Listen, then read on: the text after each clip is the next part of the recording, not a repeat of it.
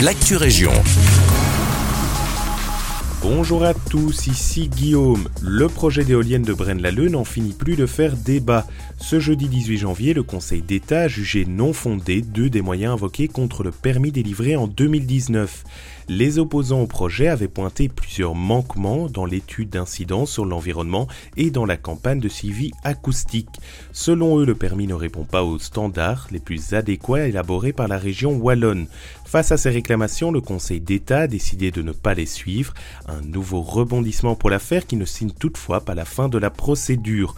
L'auditeur rapporteur devra désormais poursuivre l'instruction et examiner les autres moyens invoqués par les riverains opposés au projet. Fermeture des installations d'Inbewe ce lundi 22 janvier.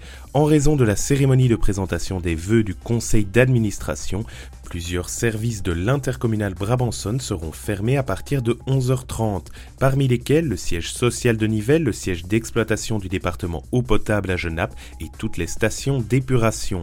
Inbewe indique qu'une garde technique distribution d'eau sera toutefois assurée en cas d'urgence au numéro 067 280 111.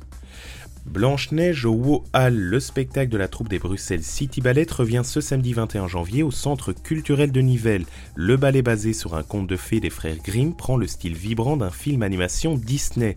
La production souligne qu'il convient aux plus jeunes spectateurs et qu'il sera une expérience inoubliable pour toute la famille. Info et tickets sur le site de l'agenda culturel du Brabant Wallon www.agendabe.be.